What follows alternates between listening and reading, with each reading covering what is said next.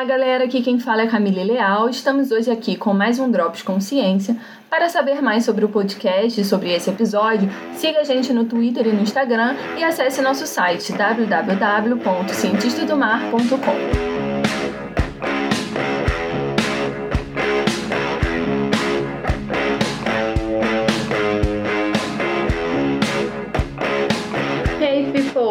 estamos no mês da diversidade marinha aqui no podcast, então eu vou falar um pouco sobre taxonomia e seus problemas e desafios. Para falar sobre isso, eu escolhi um artigo publicado em 2020 intitulado de Financiamento, Treinamento e Permissões: Os três grandes desafios da taxonomia. O autor alemão Ralph Britz e colaboradores conterrâneos falam um pouco sobre o desafio que taxonomistas e, consequentemente, o conhecimento da biodiversidade do planeta vem sofrendo ao longo dos últimos anos. Por mais que iremos falar aqui de taxonomia de uma forma geral, todos os pontos levantados estão diretamente ligados com a taxonomia de organismos marinhos. A taxonomia, segundo Ebach e colaboradores, é uma das disciplinas mais antigas e se caracteriza por explorar, descobrir, interpretar, representar, nomear e organizar os seres orgânicos. A diminuição do número de taxonomistas e a falta de financiamento suficiente para a taxonomia, causada pela falta de valorização desta área de pesquisa, têm sido mencionadas como alguns dos principais fatores que impactam a pesquisa taxonômica e impedem seu progresso. Atualmente, cerca de 1,6 milhão de espécies são conhecidas cientificamente, mas as estimativas sobre a verdadeira diversidade da vida do nosso planeta variam de vários milhões até 2 bilhões de espécies, uma vez que incluímos bactérias e outros organismos microscópicos. Com a perda de habitat em uma escala e velocidade sem precedentes e outras formas de influências antropogênicas negativas, a descoberta e a documentação científica da biodiversidade na forma de descrição de espécies é sentida por muitos taxonomistas como uma corrida contra o tempo. Apenas as espécies com nome científico são entidades reconhecidas pela sociedade e pela política de conservação, muitas vezes com um forte viés para espécies maiores e mais carismáticas, como, por exemplo, os golfinhos, baleias, tubarões. O projeto Barcode de DNA, que consiste em criar um código de barras para acelerar a identificação de espécies por meio de fragmentos do código genético de cada organismo, foi criado há mais de 15 anos como uma nova ferramenta que iria superar os problemas taxonômicos. Mas estudos mais recentes parecem indicar que isso não aconteceu.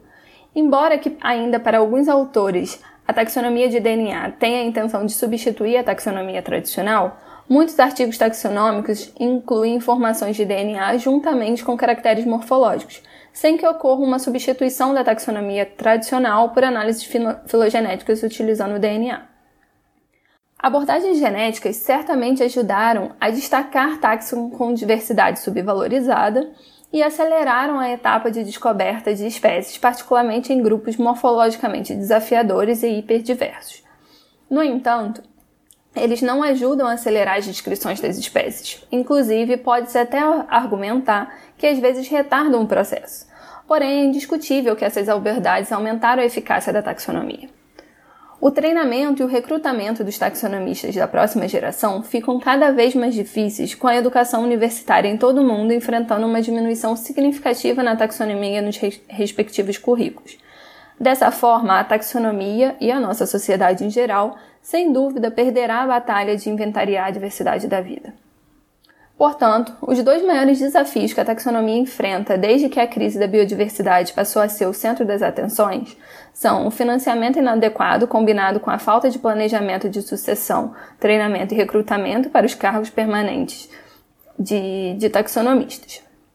Essas duas questões interconectadas têm impedido nas últimas décadas o progresso taxonômico e têm um impacto negativo na educação acadêmica da próxima geração de pesquisadores taxonomicamente competentes. A aplicação dos critérios implacáveis de quantidade de financiamento externo e os fatores de impacto de publicação para medir o sucesso científico deixaram a taxonomia em estado de desvantagem. Isso se torna um ciclo vicioso quando são aplicados níveis de impacto super baixos em publicações de taxonomia e os pesquisadores não conseguem atingir o mínimo necessário para obter financiamento ou até mesmo uma vaga permanente de emprego. Com a taxonomia e a sistemática sendo marginalizada em muitos currículos universitários, espera-se que o número de taxonomistas competentes disponíveis para a próxima geração diminua. Isso agravará a situação. Com o um número crescente de taxonomistas se aposentando, prevemos que a especialização de muitos grupos de organismos será completamente perdida. A neutralização desses problemas requer a reintrodução da taxonomia e da sistemática nos currículos universitários e a capitalização dos especialistas restantes. As universidades precisam mudar seu foco para a contratação de especialistas taxonômicos, já raros como equipe acadêmica, e para apreciar sua experiência, ao invés de aplicar métricas muito simples como o índice de H ou o número de citações ao recrutar novos funcionários permanentes. Outra questão significativa, e o terceiro grande desafio para a taxonomia, é representada pelo lado legislativo, cada vez mais difícil e complexo da, da pesquisa em biodiversidade. A carga crescente na obtenção de licenças para trabalho de campo e para o uso científico das amostras coletadas efetivamente dificulta ou até mesmo impede a pesquisa taxonômica em muitos campos, especialmente ao estudar táxons amplamente distribuídos. Na atual situação legislativa, o estudo taxonômico e filogeográfico de muitos táxons amplamente distribuídos tornou-se praticamente impossível.